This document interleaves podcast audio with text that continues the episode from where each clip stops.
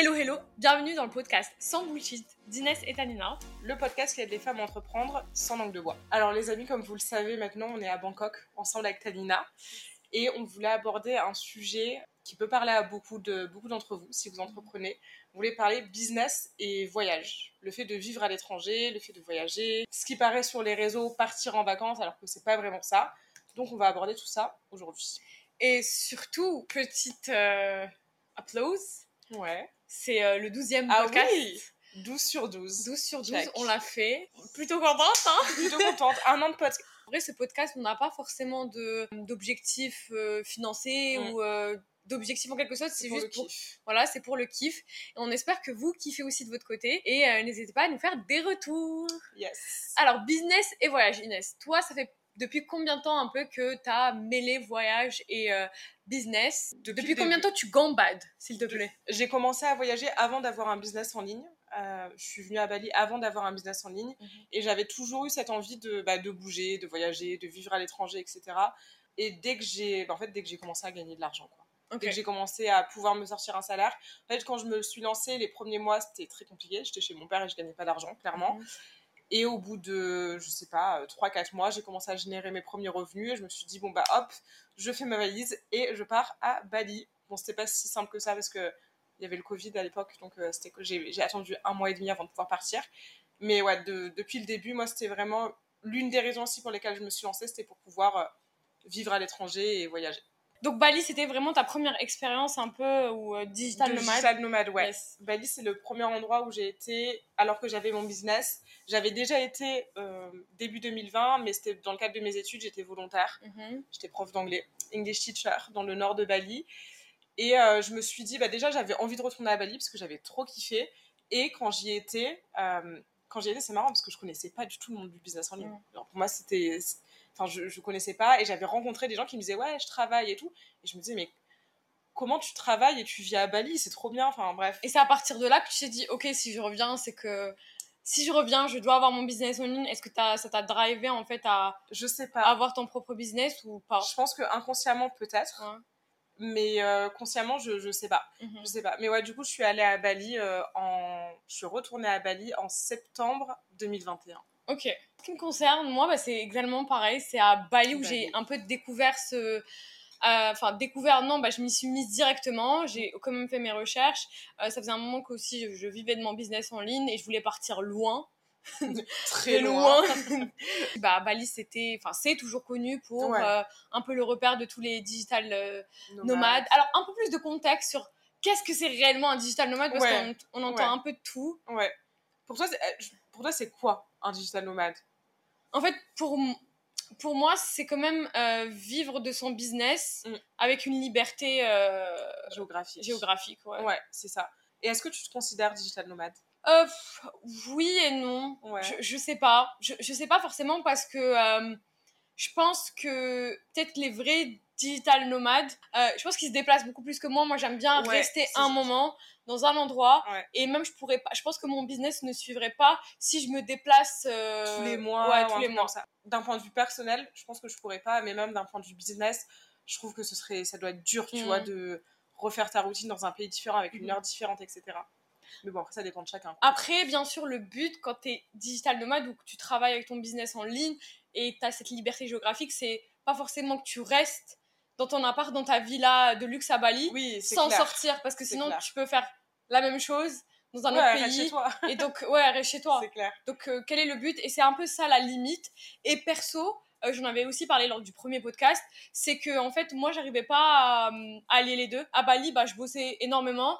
Et des fois, genre, je sortais, je profitais. Et c'est vraiment au cours des derniers mois que je me suis dit, écoute, genre, il te reste un mois, Ouais. tu devrais profiter un peu plus. Et c'est là où je me suis bougée, en fait, à moins bosser et plus. euh, Profiter. Ouais.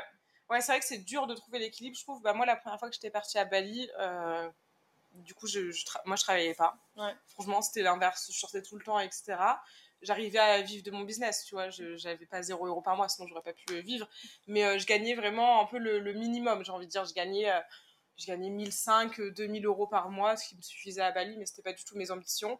Et par contre, la deuxième fois que je suis revenue à Bali, euh, là, j'ai- moi, je trouve que j'avais trouvé l'équilibre parfait. Je Mhm. travaillais vachement bien, je développais mon business et je profitais à fond. Mhm. Mais donc tu penses que c'est possible de travailler en voyageant parce que ça me fait rappeler un podcast que j'avais entendu de celui de sur Yumi avec Yumi et je sais franchement il comprenait pas trop les gens qui s'asseyaient sur un café qui travaillaient un peu les digital nomades euh, surtout dans des endroits comme Bali où il fait hyper chaud où c'est quasi possible. Enfin il y a la clim les gars.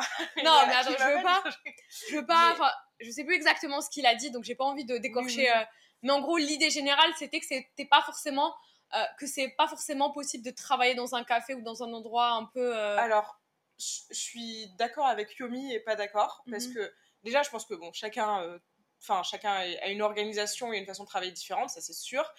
Mais en fait, je suis d'accord avec Yomi dans le sens où tu, tu vas pas aller sur la plage, siroter ta coconut et faire des appels clients. Enfin, c'est tu vas pas développer un business comme ça. Il faut que tu aies un rythme, il faut que tu sois euh, cadré, etc.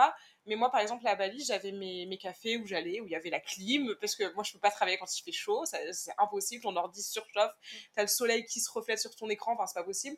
Donc, mais tu as plein d'endroits à Bali où tu peux te poser, où tu peux travailler sérieusement. Tu as des espaces de coworking, tu as, des, as des cafés, tu as chez toi, si tu as un, chez toi euh, où tu as un bureau, etc.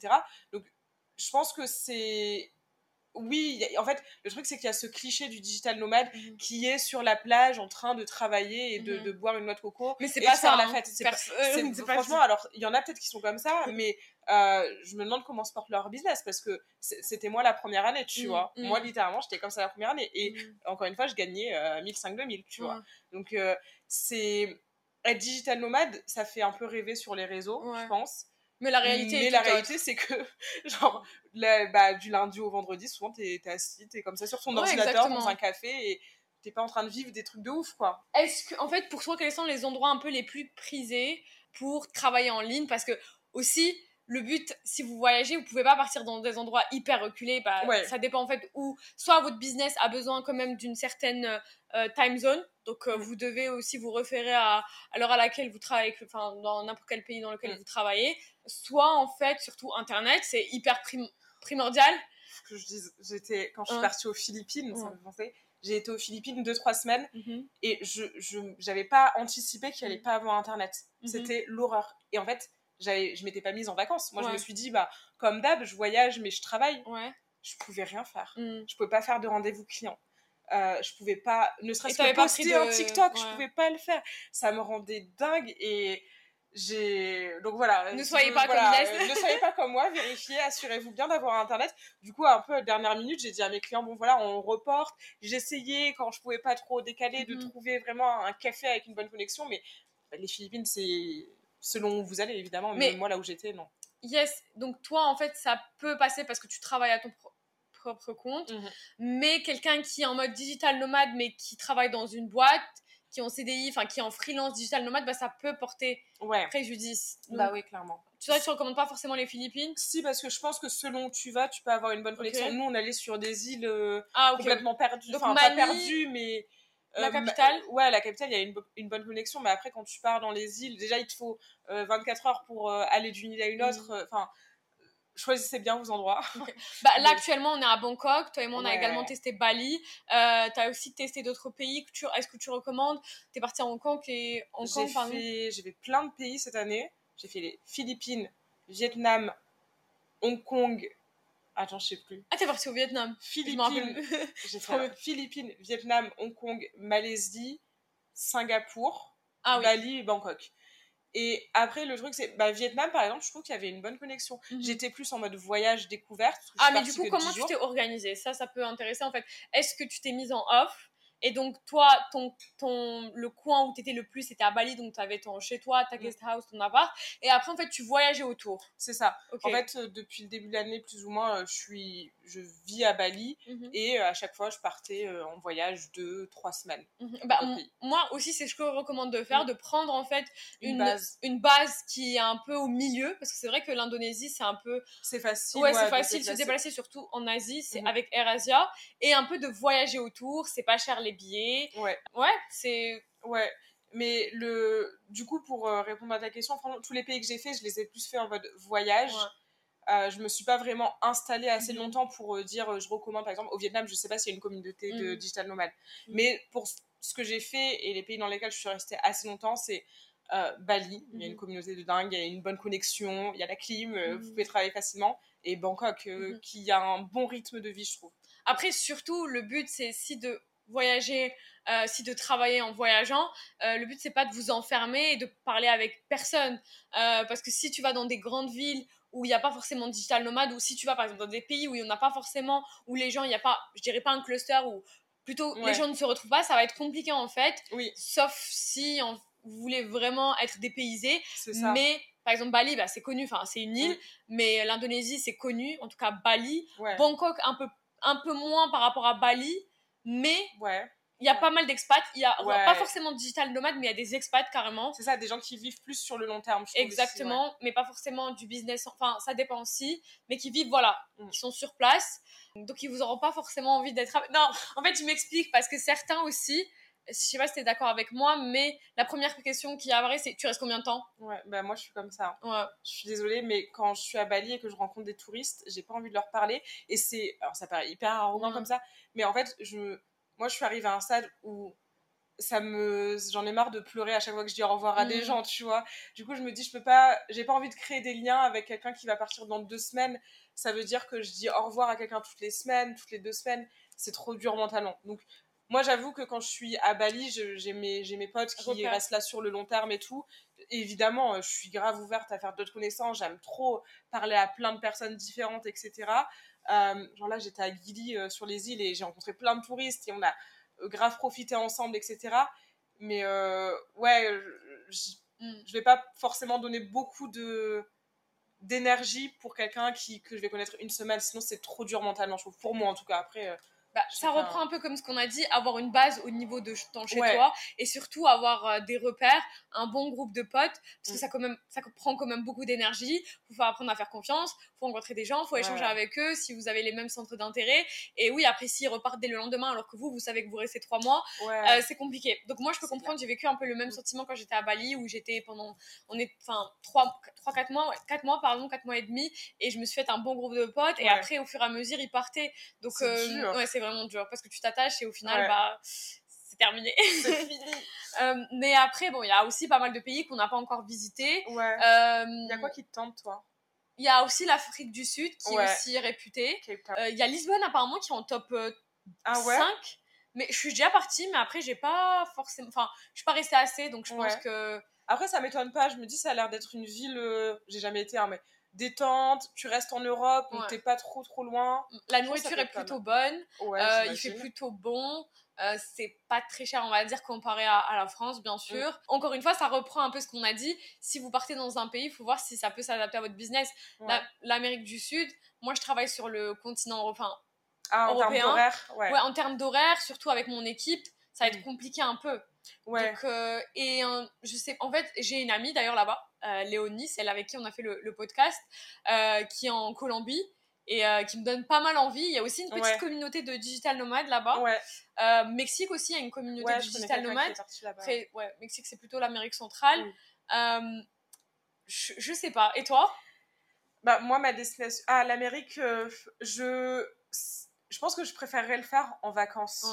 Un tour ou, je sais pas, peut-être un mois où je travaille, où je travaille un minimum. Mhm. Mais je me vois pas m'installer là-bas sur le long terme. euh, Ça me, ça me tente de le découvrir, mais pas forcément de m'y installer. Ok. Euh, après, c'est vrai qu'il y en a pas mal, je sais, qui, euh, en tout cas du e-commerce, ils vont pas mal au, au Mexique. Ouais, Pas trop l'Amérique du Nord. Je... C'est vrai que ouais, non, c'est vrai. Bah, parce que je pense qu'en c'est quand termes même de. chaud parce qu'il. Ouais, Je quand pense même. qu'il y, y a ce truc de quand t'es digital nomade, tu vas souvent dans les pays où, où le coût est moins cher. Euh, L'Asie, l'Amérique du Sud, et du coup, c'est vrai que. euh, alors après, moi, je connais une fille par exemple qui est partie au Canada. Et moi, le Canada, le Canada, moi, j'avais fait pendant mes études et c'est un pays qui me tente trop. Et je m'étais dit, bah pourquoi pas aller là-bas quelques mois parce que je sais que j'aime bien.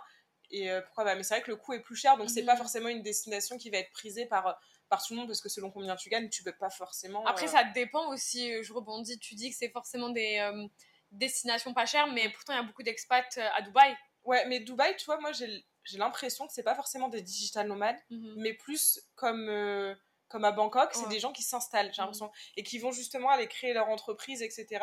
Mais Dubaï, moi, j'ai jamais tenté. Ça me tenterait bien d'y aller un mois pour voir, Mhm. même si j'avoue que Dubaï, ça me fait pas rêver pour l'instant. Mais j'entends des gens qui me disent que c'est cool, etc. Toi, t'as déjà fait Dubaï. Yes. T'as kiffé en, ou pas? en vrai, pour être parti, je trouve que c'est pas si cher que ça parce que je sais pas sur les réseaux sociaux, vu qu'il y a cette image où les Moi, j'ai influenceurs l'impression que ça qui coûte des millions. Ah non, pas du tout. Je trouve qu'en tout cas, dans certains cas, après, bien sûr, au niveau du loyer et tout, c'est un peu plus qu'il faut payer à l'année ou 6 mois ou one year contract. Et les Airbnb sont plus chers parce que c'est normal, ça dépend Oui. aussi de l'offre et la demande. Si vous partez dans des euh, basses saisons, bah, ça va beaucoup, beaucoup moins cher. Mais en tout cas, au niveau de la nourriture, je trouve que c'était très similaire par rapport à la France, par rapport aux courses. Les gens qui disent c'est cher, bah, c'est normal si tu achètes du président et de l'évian, euh, ça va coûter cher. Donc arrêtez de dire Ouais. que les courses c'est cher si vous partez dans des produits importés. Si Euh, une marque française, euh, oui. ça va être cher, oui, Euh, moi, je trouve qu'au contraire, les courses, bah, c'est à peu près pareil qu'en France. Euh, les restos, en fait, il y a de tout. Il y a soit bah, les restaurants où c'est des kebabs, où c'est beaucoup Mm. moins cher et c'est très bon, ou des restos un peu plus fancy sur la Marina euh, ou au Dubai Mall. Là, c'est un peu plus cher et t'as la vue sur le Burj Khalifa. Bah, c'est normal, c'est comme la vue sur, euh, sur, euh, sur la Tour Eiffel. Oui. Donc, après, je pense que ça dépend, en fait, votre lifestyle, encore une fois. Combien Euh, vous êtes prêt à dépenser ouais, aussi combien- parce que euh, c'est vrai qu'à Bali, il y en a beaucoup qui disent ouais, Bali c'est pas cher, Bali c'est pas cher, mais en fait ça dépend vraiment de comment tu vis.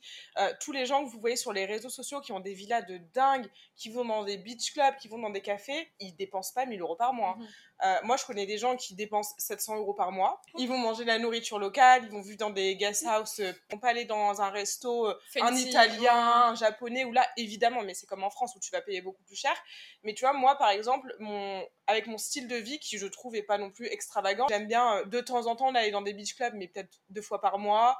On faisait des soirées de temps en temps, j'allais dans Toi, des tu restos. dépenses à peu près combien? Moi, je dépensais cette année entre 2000 et 2500 euros le par mois. mois. Et tu comprends tout. Euh, les sorties, Tout, les activités. tout. ouais. Ouais, tout compris, le loyer, le transport, le scooter, etc. Mhm.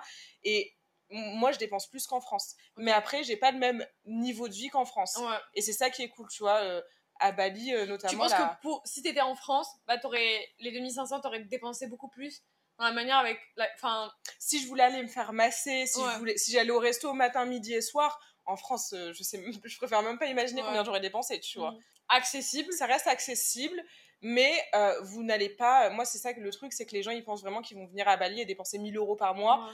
et aller dans des beach clubs et tout. Encore une fois, ça, c'est pas possible. C'est moins cher qu'en France. Je sais pas, ça coûte combien un beach club en France, j'ai jamais fait, mais je pense que c'est bien plus cher. 60, je sais pas, entre 40 et 60. Ouais, c'est beaucoup moins cher à Bali. J'aimerais aussi aborder un sujet dont on a parlé lors du premier épisode de podcast ou du deuxième. Euh, c'est la charge mentale. Ouais. Et euh, la charge mentale aussi en tant que femme, je pense. Ouais. Euh, mais on va d'abord commencer la charge mentale en- de manière générale.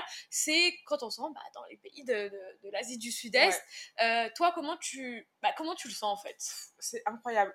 Du coup, moi, j'ai vécu donc à Bangkok et à Bali. Donc, je sais pas où c'est, je sais pas si c'est comme ça partout ailleurs, mais euh, je trouve ça tellement bien. En fait, c'est, t'as presque aucune charge mentale. Euh, tu sors de ta chambre, tu reviens, le lit il est fait, la chambre elle est nettoyée, t'as la serviette roulée euh, sur ton lit.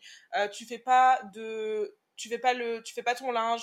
T'as pas à réfléchir pour faire tes courses. Tu, enfin, en fait, on t'enlève un peu le, le, le- cette charge mentale justement Mhm. de la vie quotidienne et c'est cool d'un point de vue business parce que tu peux te concentrer en fait plus facilement Focus. sur ton business. Tu dis pas ah mince, faut que j'aille faire tourner ma machine. Mm. Bah non, c'est tu, tu vas déposer ton linge, tu peux même demander à ce que quelqu'un vienne te le chercher. Enfin, tu peux avoir zéro charge mentale et du coup être beaucoup plus beaucoup plus productif d'un point de vue business et ça c'est cool. Et j'ai l'impression que tout est un peu plus simple. Et d'ailleurs, charge mentale, mais ça aussi nous rend flemmards. Ah Mais après, ça nous permet de, de, Ouais. nous, de nous concentrer un peu plus sur notre business. Mhm.